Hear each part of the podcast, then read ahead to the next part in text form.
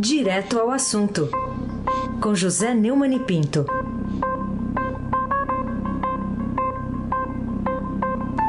Olá, Neumann, bom dia, tudo bem? Bom dia, Emanuel, chefe da família Bonfim, Isadora e Alice. Bom dia, Carolina Ercolim. Bom dia, Almirante Nelson. Oi. Bom dia, Frânio Vanderlei. Bom dia, Diego Henrique de Carvalho. Bom dia, ouvinte da Rádio Eldorado 107,3 FM.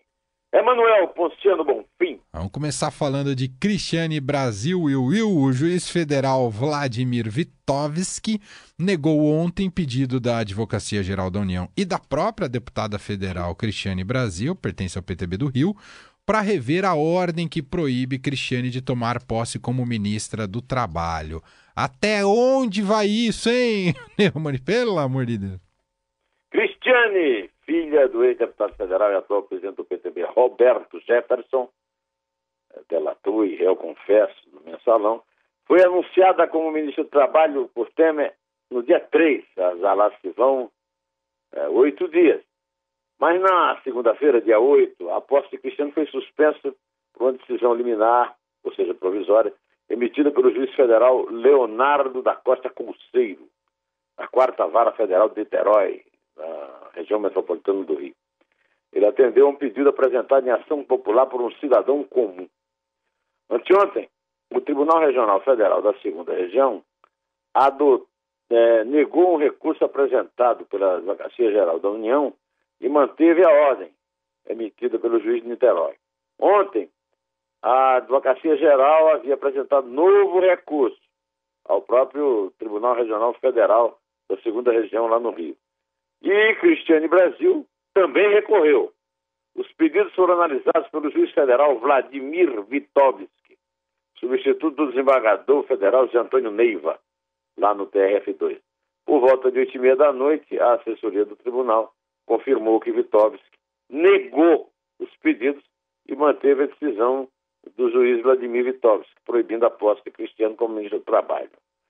A Cristiane, nomeada, mas ainda não empossada ministro do Trabalho, respondeu a pelo menos mais de um processo na Justiça Trabalhista, além de duas ações movidas pelos motoristas Fernando Fernandes e Leonardo Eugênio, que foram é, noticiadas na semana passada. O terceiro processo contra a Cristiane foi movido pela empregada doméstica Sebastiana Benjamin, em 2003.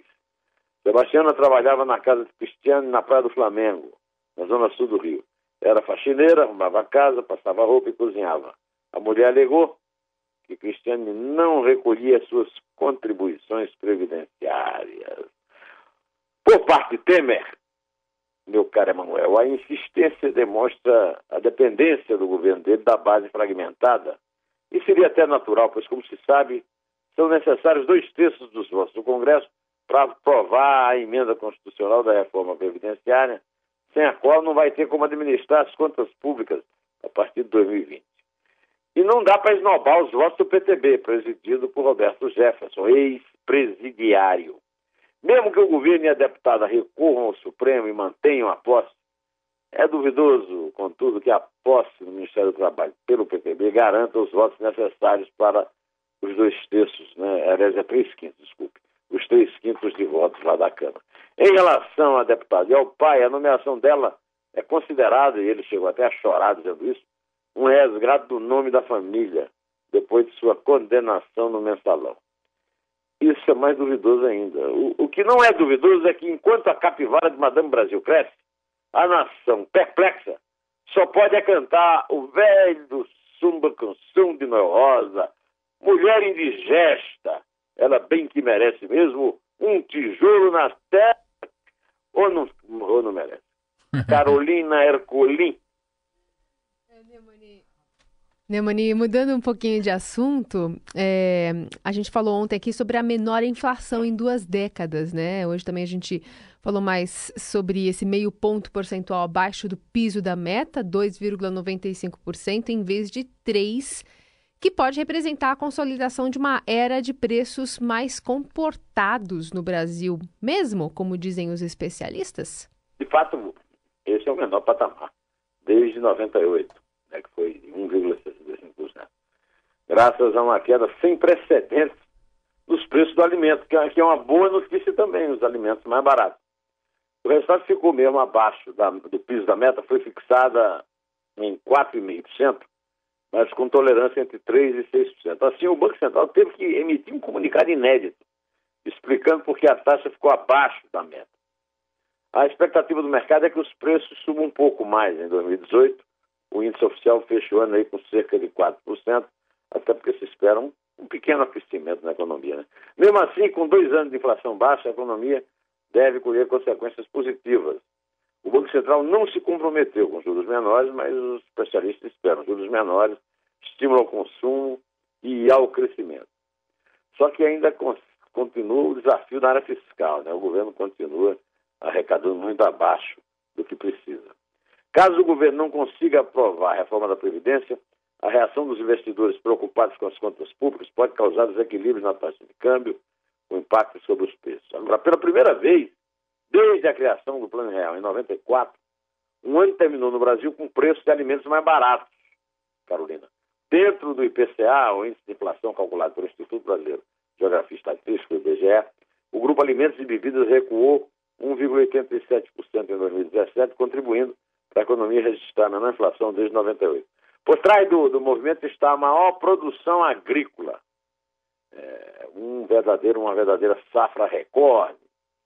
É, isso contribuiu muito né, para essa queda da inflação.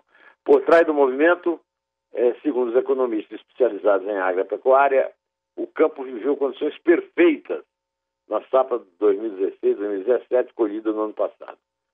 É, a agropecuária, mais uma vez, ajudou a economia a ter musculatura, comparou lá o Renato Conchon, que é coordenador do Núcleo Econômico da Confederação da Agricultura e Pecuária do Brasil. E, nessas condições perfeitas veio o clima, uma condição climática favorável, bem generalizada, de acordo com a consultora independente Amarilis Romano, especialista em agropecuária. O clima foi ideal ao longo de toda a safra. O verão, iniciado em 2016 até o segundo semestre de 2017 em todas as regiões produtoras. Depois de publicar uma carta aberta em que aponta justificativas para a inflação ter ficado abaixo da meta, o presidente do Banco Central deu uma entrevista e reforçou o óbvio, né?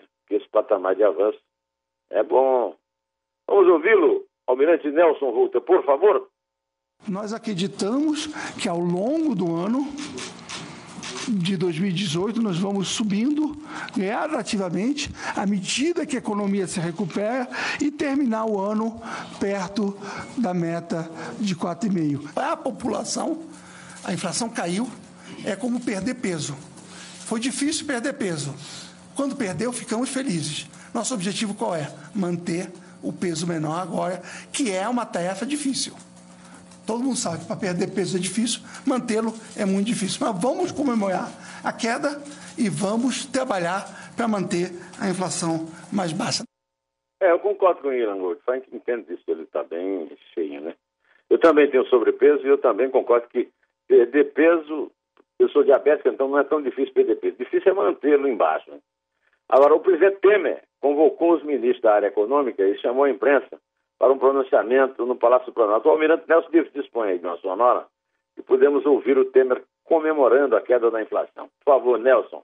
Nós estamos reunidos aqui exatamente para comemorar um fato que é extraordinário, né? É algo que, pelo menos desde 1999, eh, não ocorria, ou seja, um índice de inflação abaixo do teto. Piso. O piso, desculpa, abaixo do piso. A luta contra o desemprego encontra seu fundamento básico no aumento do consumo, no aumento da produção e, fundamentalmente, na redução da inflação e na redução dos juros. Pois é, lamentavelmente não temos imagem para reproduzir aquele movimento de mão do Temer, mas ele tem mais é que comemorar. Aliás, podia ter comemorado ainda mais. Se já tivesse feito o óbvio nessa novela tragicômica da troca do ministro do Trabalho, poderia ter conquistado mais adeptos, quem sabe até chegando perto dos dois dígitos da popularidade, como pretende o Palácio Planalto. Né? E comemorando algo de muito mais interesse popular, que é esperar da queda da inflação, pode ser realmente o início de uma nova era, o fim da recessão, ou seja, da maior crise moral, econômica, administrativa e política da história do Brasil, Emanuel Ponciano Bonfim. Como é que é, Neumann? O movimento das mãos do presidente Michel Temer? O movimento das mãos do, do presidente Michel Temer. O presidente Michel está tá parecendo que está sempre nadando. Neumann, o diretor-geral da Polícia Federal, Fernando Segovia, disse ontem que pretende concluir até o final deste ano as investigações da Polícia Federal no âmbito dos inquéritos que tramitam no Supremo Tribunal Federal, inclusive nos casos relacionados à Operação Lava Jato e a apuração do suposto pagamento de propina da empresa Rodrimar para o presidente Michel Temer. Afinal das contas, Neumann, essa notícia é boa ou é ruim? É, a Polícia Federal mais do que dobrou a equipe da Lava Jato que atua nos inquéritos envolvendo políticos com foro privilegiado no Supremo para tentar encerrar as investigações antes das eleições deste ano. Fernando Porreguedo Negaia Segovia autorizou a nomeação de mais oito delegados, sete escrivães e 17 analistas para atuar no grupo de inquérito responsável pelas 273 investigações em andamento na Corte. No Supremo tramitam os casos envolvendo políticos com foro por prerrogativa de função, que é chamado de foro privilegiado, que é um privilégio mesmo. A ampliação da equipe foi um dos assuntos tratados nessa manhã de ontem, durante uma reunião do Segovia com a presidente do Supremo, a ministra Carmen Lúcia. Os dois conversaram por cerca de uma hora e meia e a notícia é boa, porque de fato ninguém aguenta mais. Aliás, ninguém entende por que esses processos criminais contra criminosos colarinho branco com foro privilegiado no Supremo gozam de tanta impunidade por tanto tempo. Olha, se de fato a Polícia Federal conseguir terminar seus processos até o fim do ano, fica claro que esta impunidade é garantida mesmo apenas pela má vontade ou coisa pior, por parte daqueles que eu chamei de onze cavaleiros da távola ferradura, da Suprema Tolerância Federal, em meu artigo de ontem no Estadão. Mas o diretor da Polícia Federal poderia ter sido mais discreto e tomar as providências sem grande estado Até porque, para meio entendedor, entendedor como eu sou, ficou claro que este pode ser mais um truque para livrar a cara do presidente Temer, que pôs Fernando Borqueiro de Gaia Segovia na direção da PF, para ter um pouquinho mais de paz, sem processos criminais, até o fim do seu mandato tampão. Né? Além do Temer, o Moreira Franco e o Padilha, lá do Palácio. Basta ver a tentativa do advogado de Temer, do Ascar Nelós, de dar foro especial aos investigados, sem foro no mesmo processo. Caso do ex-assessor factotum Rodrigo da Rocha Loures, o homem da bala, aquele que fugiu carregando 500 mil reais numa mala da porta, imagine só, de uma padaria, de uma pizzaria, desculpa, em São Paulo, encenando a própria piada pronta do tudo que termina em pizza, só que no caso em correria. Segundo o Heisen Abac, ele disputou os 100 metros com rodinhas, né? E, aliás, é, é, uma piada de mau gosto essa do, do, do nosso querido Carnaval. A intenção era evitar que Temer, Moreira e Padilha, aqueles que foram, não fossem prejudicados pelo resultado da investigação do, dos desforados, Emanuel, digamos assim. Hum. Logo, não deixa de ser estranho o anúncio feito ontem de forma desnecessária, extemporânea, que essa investigação e outras serão encerradas a toque de caixa. Não precisava avisar, né? Ou precisava Carolina Ercolim. Aliás, por falar em toque de caixa, Neumani, é, não seria esse também o caso da investigação lá da, da Polícia Federal sobre a queda do avião em que morreu o ministro do Supremo, Teori Zavascki, anunciada pelo mesmo Segovia ontem na, na reunião com o presidente do STF, com a presidente do STF, Carmen Lúcia? Bem, Carolina, o indigitado diretor-geral da Polícia Federal, Fernando Borghenon Pegaia Segovia, e o delegado da Polícia Federal, Rubens Maleiner, se encontraram ontem com a ministra Carmen Lúcia, presidenta do, presidente do Supremo Tribunal. Aí até eu caí na presidenta, rapaz. Ela mesmo se negou a ser tratada por presidenta, né? Por cerca de uma hora e meia para apresentarem o andamento da investigação sobre o acidente aéreo que matou o ministro Teori Zavascki e mais quatro pessoas em janeiro de 2017. Depois da reunião, Malena, que presidiu o inquérito sobre o acidente, afirmou que, embora a investigação ainda não esteja concluída, já se pode afirmar que não houve nenhum ato intencional que tenha provocado a queda da aeronave. Descartando as hipóteses de sabotagem do avião, que levavam então o ministro relator da Lava Jato para um descanso de férias lá em Paraty. O delegado disse que a apuração está em estágio bastante avançado. Olha, se a apuração está em estágio bastante avançado, Carolina Ercolim, a Polícia Federal podia esperar concluí-la para levar os resultados da Carmen Lúcia. Houve muita especulação de fato, de sabotagem no caso, mas isso ocorreu há um ano. Quando houve o acidente, depois o assunto morreu, tivemos outra pauta muito mais agitada, né? Esse tipo de especulação é comum em casos do gênero. Até recentemente morreu o caso Heitor Conino. Nós lembramos aqui o livro que ele escreveu, Pondo Dúvidas sobre as mortes de Juscelino, Lacerda né, e, e João Goulart, né? mais ou menos na mesma época. Desde sempre eu tenho trazido aqui opiniões de especialistas que desmontam essa absurda teoria conspiratória. Mas a única explicação para a reunião da Polícia Federal com a presidente do Supremo ontem, em seu último plantão, ela vai este ano ser substituída por Dias Toffoli, e aí eu chamarei Deus nos acuda. É que mais uma flor do recesso, ou seja, é uma tentativa de aproveitar a falta de notícia das viradas de ano para merecer a atenção dos meios de comunicação. É, essa expressão flores do recesso foi criada pelo pai do Diego, é, do Rodrigo Maia, o César Maia.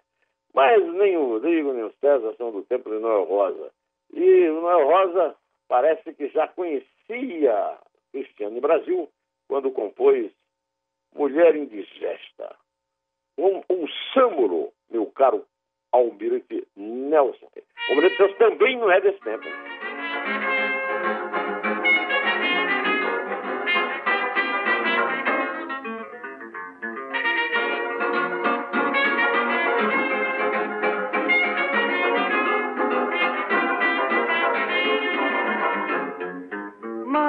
Que mulher indigesta, indigesta, merece um tijolo na testa.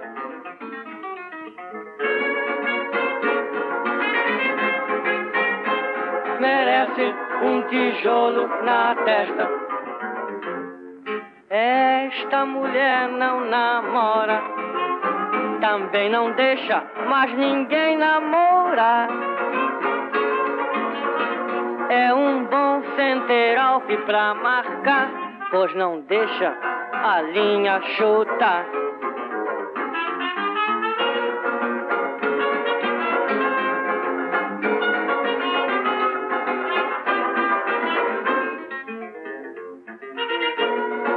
Você já tinha ouvido falar em Center House, Eu fiquei pensando nesse. O, o, que, o que diriam esses grupos feministas de hoje que são bastante ativos? Ah, pensou um combate em cima dessa. Nosso Noel tava perdido, né? Então. Bom, vamos então. A contagem. É, é, pedir que dona Carolina Ercolim, que é mulher, mas não é indigesta, é, comece a contagem pelos três.